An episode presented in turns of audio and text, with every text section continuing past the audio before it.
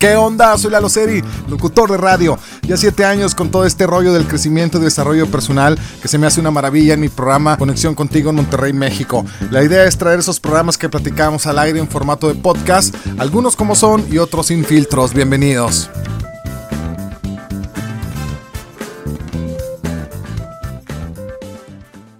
¿Qué onda? ¿Cómo están? Bienvenidos a un episodio más de Conexión Contigo Podcast. Gracias a todas las personas que han escuchado los episodios pasados. Muchas, muchas gracias. Bueno, no sé si conozcas a alguien que le tenga miedo al compromiso. Últimamente hay muchas pláticas entre mujeres que los hombres solo quieren una cosa y no se quieren comprometer, que cuando preguntas qué onda, qué somos, qué sigue, vienen las dudas, no te aclara nada y en uno de esos casos ya no lo vuelves a ver. De hecho hay muchas razones de por qué se va sin decir nada y lo tengo en un podcast que se llama Ghosting, pero hoy no hablaremos de ello, sino del síndrome de Simón, que según los psicólogos es una enfermedad emocional que se manifiesta en hombres de edad fértil, adultos jóvenes de entre 20 y 40 años, solteros o separados que se caracterizan por ser egoístas, independientes, narcisistas, individualistas y con pavor y terror al compromiso. Y una de sus principales características, a ver, esto se va a poner bueno. Una de sus principales características se le nombra Simón debido a que cada una de las letras de su nombre es una característica de su personalidad.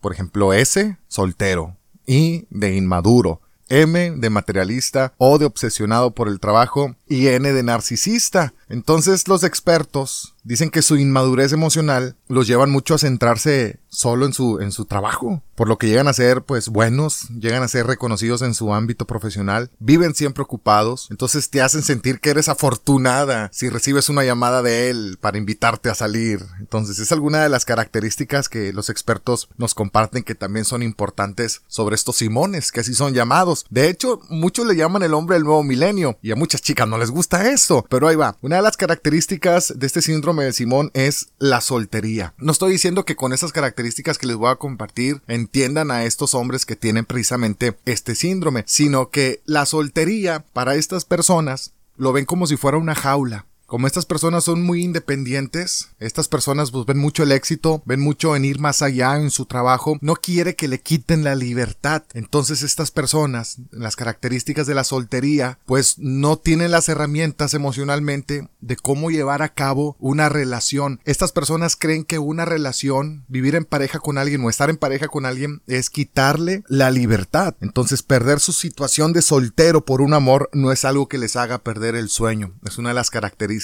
la inmadurez. Número 2. Se le considera inmaduros en todo sentido y no estamos hablando de que aparentan ser eh, niños con comportamientos en la edad que tengan, sino que se les considera inmaduros en todos los sentidos, sobre todo en los ámbitos emocionales y en los ámbitos sentimentales. Solo pueden amarse ellos a sí mismos y aunque se trate de personas con muchas habilidades profesionalmente, pues cuentan con muy pocas habilidades emocionales. A eso se refieren los expertos con la inmadurez. Entonces, no tienen la capacidad para amar, no tienen la idea y mucho menos están pues preparados para ser amados por una pareja. No sé si te ha tocado por ahí de pronto que, estás con alguien y que le demuestras tu amor y, se queda así como que, ay, ¿qué onda? ¿Qué? ¿Qué? ¿Y con esto qué, qué se hace? ¿Cómo le hago con esto? Entonces, tampoco dan mucho la posibilidad de descubrir qué es estar enamorado, entregarse por completo y mucho menos tener un proyecto en común con alguien que no sea relacionado, eso sí, al trabajo, porque ahí son expertos. Sienten un temor muy grande a comprometerse con alguien en una relación formal. Tal vez esto te está abriendo los ojos en alguna relación que actualmente estás teniendo o en alguna relación que tuviste y dices, ah, caray, ya no supe nada de él, se fue y qué onda. Entonces, la idea de este podcast es eso, ¿no? A lo mejor ya te está abriendo mucho el panorama sobre por ciertas personalidades y características que han tenido personas a lo mejor con las que ha salido o que está saliendo con alguien actualmente. Entonces, agréguenle que todos estos modelos establecidos por la sociedad actual pues generan cada vez más estos simones. Hombres que se centran solo en su trabajo, en sus amigos, estudios y diversión y para quienes tener una pareja estable no es relevante. Ellos dicen yo así estoy bien y toda madre, no hay ningún, no pasa nada. 3. La obsesión por el éxito y el dinero. Es la mentalidad de estos Simones. La prioridad número uno para quien padece el síndrome de Simón es alcanzar el éxito profesional. No hay nada más. Y así tener la posición económica adecuada. ¿Para qué? Para gastar ese dinero en lo que le dé placer y le permita vivir el día al día al máximo como si no existiera mañana.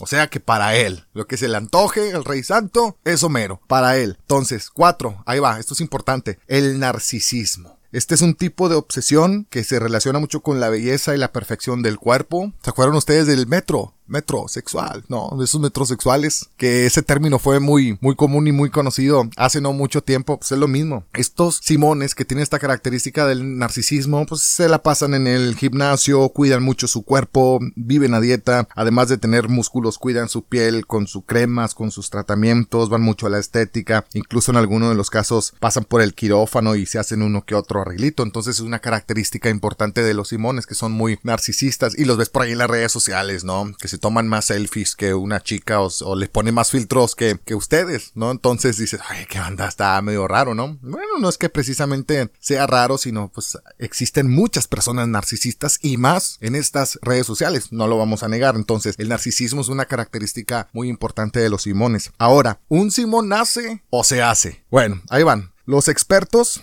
comparten estos comportamientos que suelen encontrarse desde su infancia. Entonces cuando me puse a investigar todo ello dije, sí, tiene mucha relación, porque estas personas que tienen este síndrome de Simón y no solamente lo vemos para compadecerlos, sino para entenderlos, porque de esta manera, como te comento, si una de las personas con las que tú sales o saliste dices, ah, es cierto, con razón, no es para compadecerlos, sino para entender de dónde viene esto. Y los expertos nos regresamos a lo que siempre hemos compartido en estos podcasts. Nos regresamos a la infancia, nos regresamos a las creencias, nos regresamos a cómo nos educaron. Entonces a estas personas que le tienen pavor al compromiso, comúnmente tuvieron una infancia en donde les daban todo, no los regañaban, los vivían mimando, consintiendo, no me lo toques y la volada se me vino a la mente este concepto del niño emperador. Bueno, este tipo de personas que son Simones actualmente fueron niños emperadores. Esos niños que les dan absolutamente todo, donde no existía el regaño, donde no existía absolutamente nada, sino todo era, era amor y los mimaban mucho. Lo que dicen los expertos y tiene mucha relación a todo ello. Entonces, de acuerdo con, con especialistas, lo que demuestra en realidad toda esta fachada de independencia y egolatría es que es un hombre que en su interior se siente indefenso ante los sentimientos que, que no comprende y que se busca a sí mismo sin llegar llegar a encontrarse porque le faltan herramientas. ¿Qué tipo de herramientas? Herramientas emocionales.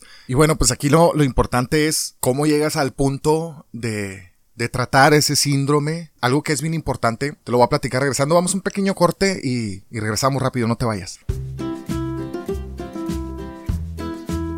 Hacemos una pequeña pausa para invitarte a que me sigas en mis redes sociales, Lalo Serie FM, en Facebook, en Twitter, en Instagram y mándame un inbox si quieres que platiquemos de algo en especial. Regresamos con este podcast. Bien, gracias. Estamos de regreso y seguimos eh, platicando en este podcast. Y bueno, como te comentaba, ¿qué onda? Si los hombres que me están escuchando en este podcast dicen, ay, güey, pues sí me siento identificado con estas características y bueno, pues bien, ese es el primer paso. El primer paso es identificarlo y el primer paso es hacerlo consciente.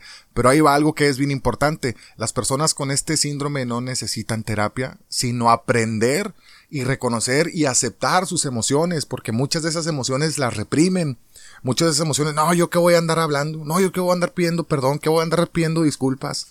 No, no, no, porque los hace pensar que son débiles, porque al menos eh, en donde estuvieron en su nicho familiar cuando nacieron y en la educación todo era, sí mi amor, sí mi amor, sí dale lo que sea, sí mi, sí, mi amor, no lo regañes. Entonces, pues no conocieron otro tipo de, emociones. No, no, no llores, mi amor, no llores, no llores. Cuando lloraba o no sé, o no le pegues o no sé, cualquier cosa. Entonces, es muy importante que acepten sus emociones. Es muy importante decir, bueno, va, o sea, son emociones mías y son sentimientos, son pasajeras y no tiene nada de malo expresarlas, ¿no? Entonces, es muy importante que, primero que nada, si tú estás en la parte en que estás conviviendo con un Simón, bueno, pues primero que nada, no compadecerlos, sino entenderlos y sobre todo que todo viene de atrás de la infancia como nosotros que todos tenemos también algo que nos mueve mucho y que no nos deja avanzar. Bueno, pues es algo, algo similar, estas heridas emocionales. Entonces, estas personas con síndrome de Simón deben de aceptar sus emociones, cultivar su amor propio para darse la oportunidad de establecer una relación amorosa sana con otra persona, sin temor a perder su libertad ni su individualidad. Y muchos le llaman el hombre del nuevo milenio, como te lo comento,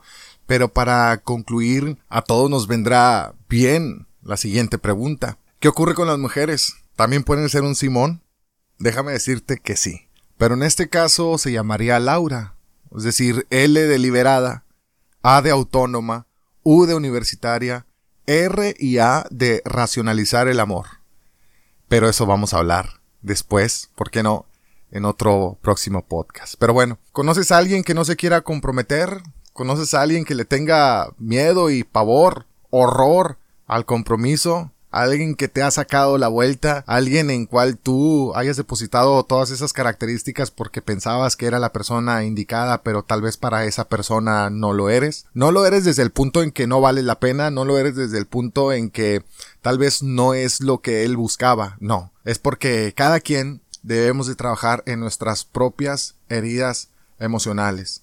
Y el síndrome Simón es precisamente eso, una educación, una creencia en las cuales vivieron y crecieron educados dándoles absolutamente todo, reprimiéndoles sus emociones y en muchas ocasiones, según los expertos, eso es lo que no les permite avanzar en tener una relación sana. Pero está de cada quien trabajar en sus propias heridas emocionales. Está de cada quien hacernos responsables. Entonces espero que este podcast te haya abierto el panorama. Si pasaste por algo y ahora dices, entiendo muchas cosas. Si tú que eres un hombre dices, güey, me cayó el 20, me hizo un ruidito, es porque hay que trabajar en ello. Y dándonos cuenta y haciéndolo visible y haciéndolo consciente es la mejor manera para trabajar. Que todo fluya y nada influya. Una cosa más por último, las heridas emocionales tienden a propagarse a través de los lazos familiares, hasta que alguien consciente detiene el proceso. Hasta el próximo podcast. Bye bye.